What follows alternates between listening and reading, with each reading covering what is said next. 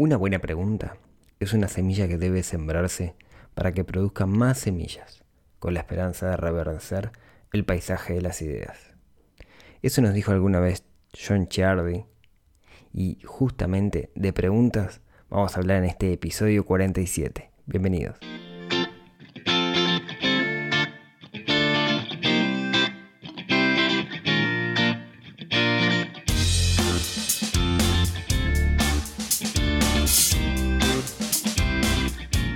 Muy buenos días, tardes, noches, madrugadas, donde quieran que me estén escuchando. Bienvenidos al episodio 47 de esto que es el podcast de Neurona Financiera, donde hablamos de finanzas personales, donde hablamos de inversión, donde intentamos aprender a dominar el sutil arte del dinero. Yo soy Rodrigo Álvarez, soy el creador de este podcast del sitio web que es neuronafinanciera.com. Ya hace unos cuantos añitos que estoy charlando sobre ese tema de, de finanzas y hoy, como es primer miércoles del mes, toca hablar de preguntas. La verdad, la verdad, quiero ser sincero. Tengo muchas preguntas pendientes. Usualmente me, le, dedico un ratito todos los días a, contestar las preguntas que, me llegan. Pero la semana pasada estuve de viaje y estoy totalmente sobrepasado. Em, tengo un problemita ahí, porque a mí me encanta contestarle a todo el mundo, pero no estoy dando abasto. Eh, no, sé cómo resolverlo. Si a se le ocurre alguna idea de cómo resolverlo, eh, se agradece. Estoy, estoy bastante... Eh, me siento en falta con, ese tema. Y de hecho, de hecho la, pregunta de hoy o las preguntas que vamos a hablar es más un caso que me gustaría mm, contarles y en realidad que lo analicemos juntos. No, no, tengo la, la bola de cristal entonces es un caso de una, de una persona que me mandó un correo contándome una historia, a ver qué, qué, me parece mejor y que simplemente voy a contarlo, ver qué opino yo, pero quizás ustedes tengan alguna posición distinta en alguno de los temas y me encantaría, digamos, que, este episodio sea un episodio, colaborativo. O sea, eh, en los comentarios en neuronafinanciera.com barra 47, que le voy a poner ese, ese nombre, esa URL, esa dirección al episodio, me gustaría que entraran y, comentaran si, les parece algo distinto a lo que yo digo, ¿no? están de, acuerdo, ¿Están de acuerdo o no están de acuerdo?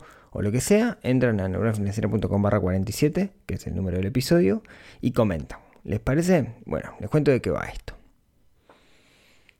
Llegó un mail el otro día que quise contestar. De hecho, hice todo el análisis para contestarlo, grabé un video para mandar y no salió. Así que por eso no ven el podcast de alguien, no importa el nombre, digamos, una persona de Uruguay, que me contaba que tiene un apartamento.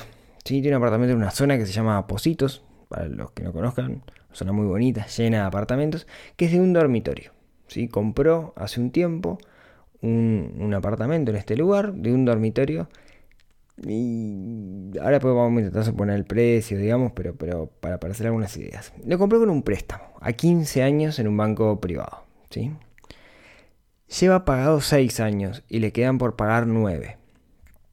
Además, esta persona tiene algo de dinero ahorrado, ¿sí? en, parado, en una cuenta bancaria. Más o menos el 20% de lo que le resta por pagar del apartamento. Y a su vez tiene un garage en el mismo edificio, pero este garage les pertenece. ¿sí? No, no, no, le pertenece. No es que... Mm, sea, sea digamos, este, dentro de la hipoteca, sino que lo compró, ya lo pagó, etcétera, lo tiene ahí y lo tiene alquilado.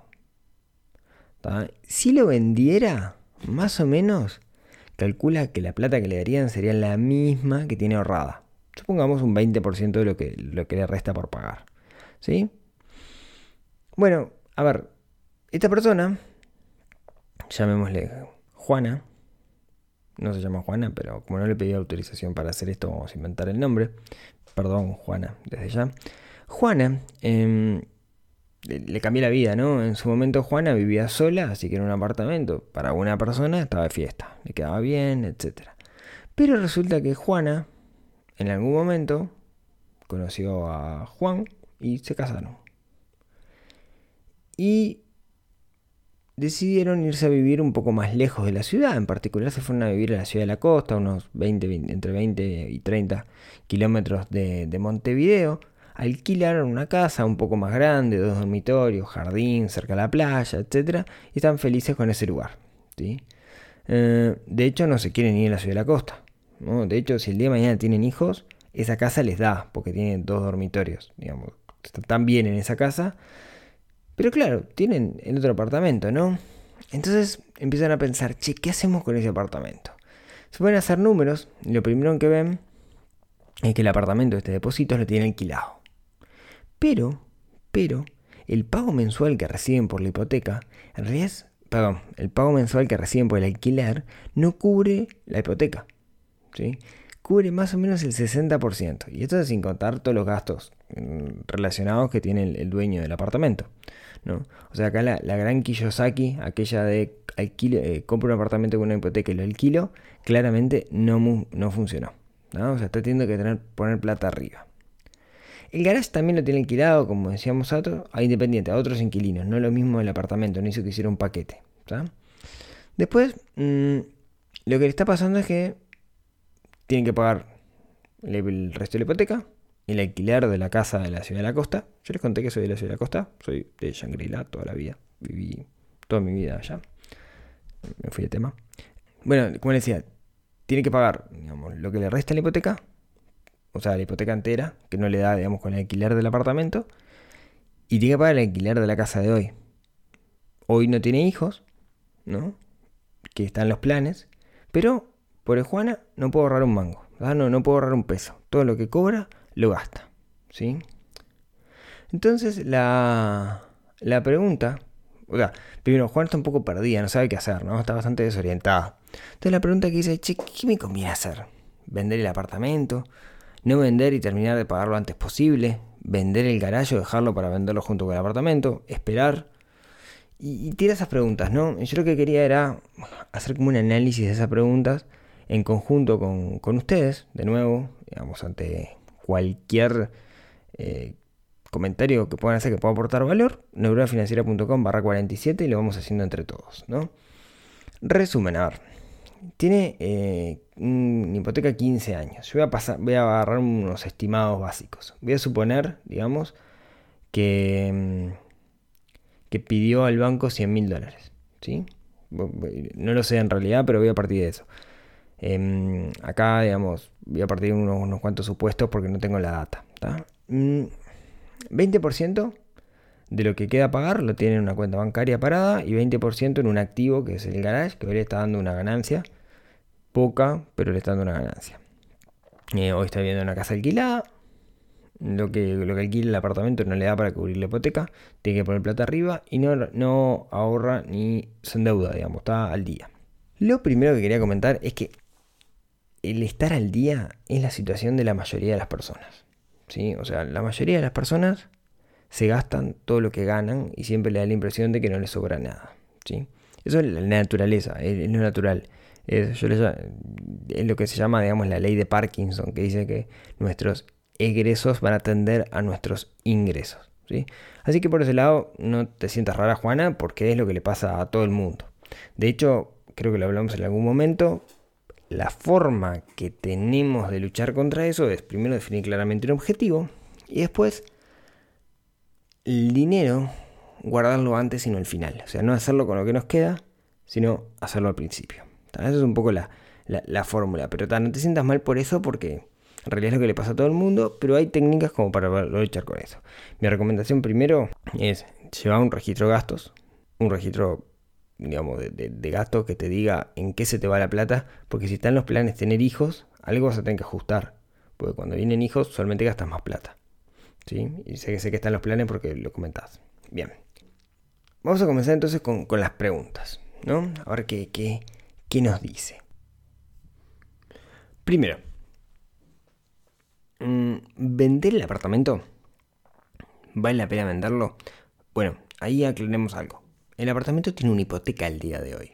Si yo quiero vender el apartamento, lo que puedo hacer es o traspasar la hipoteca a otra persona que me va a comprar, me va a pagar efectivo de cierta forma porque por lo que yo pagué hasta ahora, en función del valor de mercado que tenga ese apartamento, y el resto se va a quedar con la hipoteca.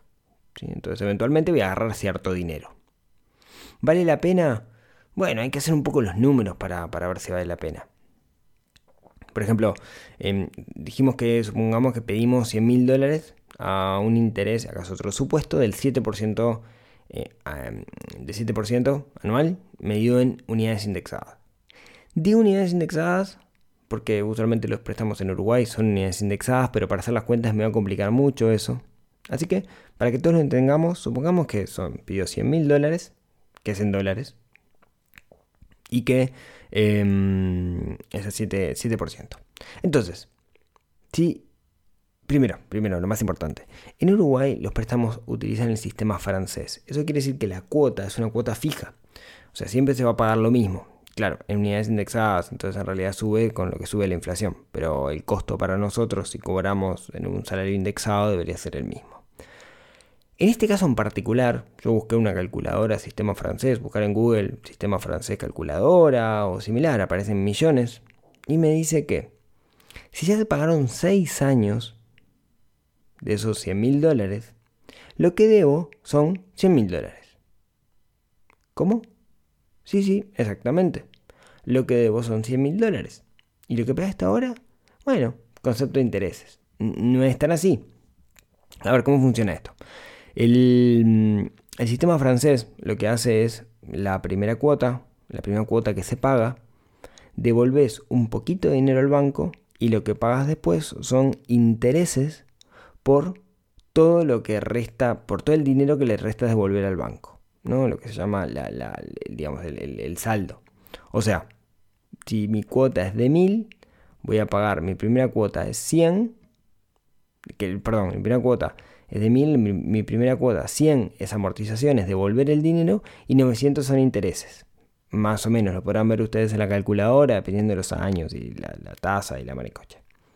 Entonces, lo que va pasando con el tiempo es que cada vez pago menos intereses y devuelvo más plata. En este momento, en este momento, luego de 6 años de pagar el alquiler, con estos supuestos que yo, que yo tiré, están 25 eh, mil dólares. Son los intereses que le queda pagar y 75 mil es lo que le queda amortizar. O sea, ya pagó gran parte de los intereses, lo que queda es amortización. Entonces, la pregunta que nos hacemos es, ¿vale la pena vender esto? Bueno, no lo sé, habría que ver los números reales. ¿Qué pasa si lo vendo en 150 mil dólares? Me dan 50 mil dólares en la mano y le doy 100 mil dólares de deuda. ¿Sí? Hereda, digamos, la persona 100 mil dólares de deuda, que es lo que le queda pagar al banco. ¿Vale la pena? Bueno, no sé, porque capaz que esta persona por 150 mil dólares, si tiene esos 150 mil dólares, digamos, se compra algo contado o capaz que no se quiere endeudar con, con, el banco, no lo sé. Pero bueno, tenemos que, es analizable, ¿sí? Es analizable. Pero está bueno ver los números reales para poder analizarlo y entender qué es lo que tenemos en la mano. Mm, también acá hay que jugar un poco con el tema dólar porque eso puede cambiar bastante la ecuación, porque el dólar hace 6 años estaba a 20, hoy está a 35, entonces, bueno, medio en dólares, digamos, ahí, ahí puede ver, capaz que se evaluó esa propiedad, ¿sí? Capaz que esa propiedad está al lado de un lugar, no sé, le pusieron un shopping al lado y subió el precio. No, no lo sé, eso también hay que, hay que evaluarlo. ¿Cuál sería el valor de mercado ahora y cuál es el valor en que lo compré? Y si hago este ejercicio, ¿no? de, de venderlo al precio de mercado, y alguien quisiera comprarlo con la hipoteca, ¿cuánta plata me quedaría en la mano? Creo que ese es el ejercicio que, tenemos que hacer para saber si vale la pena o no vale la pena. ¿sí? Pero bueno, hay que tener los números reales como para poder hacerlo. La otra pregunta era, bueno, ¿qué pasa si no vendo y termino de pagar la hipoteca? Bueno, y ahí le vas a mandar seguramente por más plata y sea más negocio. Claro. Mm, también hay un intermedio ahí, que es amortizar. Amortizar, si el banco lo permite, quiere decir devolver plata, devolverle plata al banco, de esa plata que, le estás debiendo, devolverle antes. Entonces, lo que va a pasar es que de esos 75 mil dólares que le estás debiendo más 25 mil de intereses, si vos le devolvés antes parte de los 75, los intereses bajan. Bueno, ¿qué le podríamos devolver? Bueno, a ver, hay 20 mil dólares en una cuenta que están parados y 20 mil dólares que están en un garage. Entonces podríamos devolver 45 mil dólares, 40 mil dólares, perdón. De esos 40 los devolves. De, siempre el banco, bueno, depende del banco, si te lo permiten hacerte cobrar alguna multa, cosa por el estilo, eh, te depende un poco del banco. Te quedan de los 75 entonces, te van a quedar 35 eh, más los intereses de ese 35. Y ahí tenés dos alternativas cuando haces eso. Una es seguir con el plazo tal cual, entonces te va a bajar mucho la cuota. Y la otra alternativa es mm, achicar el plazo, pero la cuota va a seguir siendo la misma. ¿Qué te conviene más? Bueno, depende de tu objetivo, porque capaz que si achicas el valor de la cuota, si se achica el valor de la cuota, capaz que puedes cubrirlo con el alquiler y tenés un activo. Eso también es algo que se debería analizar. Eh, si achicas el tiempo, capaz que de los nueve años que te quedan se te va cinco. Y en cinco años el apartamento es tuyo, vale la pena hacer el esfuerzo. De nuevo, hay que analizar con los números y ver cuáles son los, objetivos. ¿sí? Em, otra pregunta era vender el garage o dejarlo para venderlo junto con el apartamento. La verdad, la verdad, no tengo muy claro que es más negocio. Habría que ver con gente que se dedicara a las bienes raíces. Em, en sentido común, lo que, me, lo que pienso es que creo que lo hace más atractivo el apartamento si lo vendes junto con el garage, pero las cosas si se venden por separado usualmente terminas ganando más dinero, ¿no? Pensá en, no sé, en comprar algo que venga, digamos, de a 10 kilos o comprarlo de a kilo. Seguramente si compras 10 de a kilo, salga más caro que comprar uno de 10 kilos, ¿no? Esa regla aplica medio que para todo. Lo hace más, lo hace más atractivo el apartamento, pero me parece que, por separado se puede vender más caro. No lo sé de nuevo, ¿no? Es sentido común, ahí habría que hablar con, con alguien que supiera el tema. Y la otra pregunta que me hace Juana es, ¿esperar? Esperar, y la pregunta que yo hago ahí es, ¿esperar qué? Que se termine de pagar la hipoteca, esperar que em, suban los precios de las propiedades. No sé esperar qué. Creo que la clave, la clave es hacer un plan y para hacer el plan necesitamos ver los números. ¿sí? Em, hay dos factores, digamos, interesantes también ahí. Es que si se vende el garage, ¿no? si, si lo vendes, en teoría va a ser para hacer algo, pero mientras no lo tengas alquilado, hay un ingreso del cual vas a prescindir. Y si al mismo tiempo vos decís que hoy estás empatada, que tus ingresos y tus egresos son los mismos y no hay nada que hacer, en realidad, si no tenés el ingreso del, del garage, te van a quedar los números rojos. Porque algo, el garage, algo de plata, te, llega por eso. ¿no? Esto va a tener en cuenta. Lo otro, así pensando, digamos, em, fríamente, es que, ¿qué pasa si se vende en el garage y de repente te compras un terreno en la ciudad de la costa? Capaz que conseguís un terreno por 20, no sé, digamos, no creo, pero capaz que conseguís alguno en algún lugar por 20 mil dólares. Y, y teniendo el terreno ahí, como que te van a dar ganitas de hacer cosas en ese terreno y podés de repente construir, claro, necesitas capital para eso no, pero puedes construir algo, no sé si te hagan los 20 mil dólares, pero algo chiquito con 20 mil dólares capaz que puedes hacer y después ir creciendo. Yo cuando hice una casa lo hice así, era un monoambiente que después estaba pensado para, para ir creciendo. Capaz que con esos 40 mil dólares te da, eh, está difícil porque sé que los terrenos subieron muchísimo, pero una vez te da y es cuestión de pensarlo. Eh, quedarme con el apartamento también sería atractivo, porque en realidad es un activo y el día que termines de pagar la hipoteca es algo que te va a generar un ingreso y que lo vas a tener para siempre. Claro, tú quieres resolver tu problema hoy, que es el problema de vivienda. Entonces no, no, no tengo muchas respuestas a las preguntas, pero quería hacer el análisis, ¿no? Quería que hiciéramos el análisis, que lo bajáramos un poco a números y que viéramos cada una de las opciones. ¿Sí? Em, quizás haya más, quizás haya más y por eso quiero hacerlo esto más eh, colaborativo y si a alguien se le ocurre alguna otra opción, neuronafinanciera.com barra 47 y deja un comentario. ¿Sí? Entonces, creo que está bueno que nos hagamos estas preguntas. Porque a veces nos metemos en una hipoteca y, decimos, bueno, voy a terminar, voy a quedarme con esta hipoteca hasta que termine, pero son 15, 20 años. Y la vida te cambia. Cuando, cuando, compramos, cuando nos metemos en una hipoteca, no pensamos que la vida nos va a cambiar. Es raro que, lo, que, que, que seamos previsores. ¿No? yo cuando compré, compré un apartamento con tres dormitorios, que son dos dormitorios y uno de servicio, que está como acomodado, y, y, tuve dos hijos. Pero yo tenía otro hijo y se me va a complicar. Bueno, de hecho se me va a complicar porque estoy en uno de los dormitorios porque ahora los gurises no lo usan. Pero en algún momento se va a venir para acá y me voy a quedar sin escritorio, sin taller. Y ahí tenemos que ver qué hacemos. ¿No? Y, y qué hago. Este, adelanto, digamos, tengo, tengo problemas similares, digamos, porque en algún momento me va a comer. ¿Por qué? Porque no lo pensé. En su momento cuando metí la hipoteca no lo pensé. Nos cuesta mucho pensar a futuro. Es re difícil pensar a futuro. Pero está buenísimo, me parece que es genial que nos cuestionemos a nosotros mismos el status quo, la realidad que estamos viviendo el día de hoy. No tenemos que estar acá para siempre. O sea, no tenemos, esa decisión que tomamos la podemos cambiar porque somos humanos, tomamos la decisión en un momento y ese momento, el día de mañana, va a cambiar. O sea, nosotros vamos a cambiar, vamos a ser otros. Entonces está bien que reveamos las soluciones. Por eso está bueno, cuando uno se mete en este tipo de cosas, averiguar cuáles son las salidas posibles. No lo hacemos, yo no lo hice cuando me metí en la hipoteca. Yo cuando fui a averiguar con el banco si podía hacer amortización y me empezaron a contar que tenía multas y cosas por el estilo, yo me quería matar. Yo pensé que era tan fácil como junto la plata y se lo pago, y no, no es así. Entonces está bueno que veamos la salida. Cuando nos metamos en algo a largo plazo, que podamos prever cuál es la salida. Entonces, Juana, nada, espero que te haya aportado valor. Digamos, la idea era, hacer una discusión abierta sobre, estos puntos. Después contame, mandame un mail a ver si, eh, si te aporté algo o si te aportamos algo, digamos, con, con los comentarios. Eh, como te decía, hay que bajarlo un poco a números, pero me parece que las ideas que se me ocurrieron van por ese lado. ¿sí? Capaz que tú ya la manejaste y manejaste alguna otra, también sería buenísimo que lo, que lo comentes.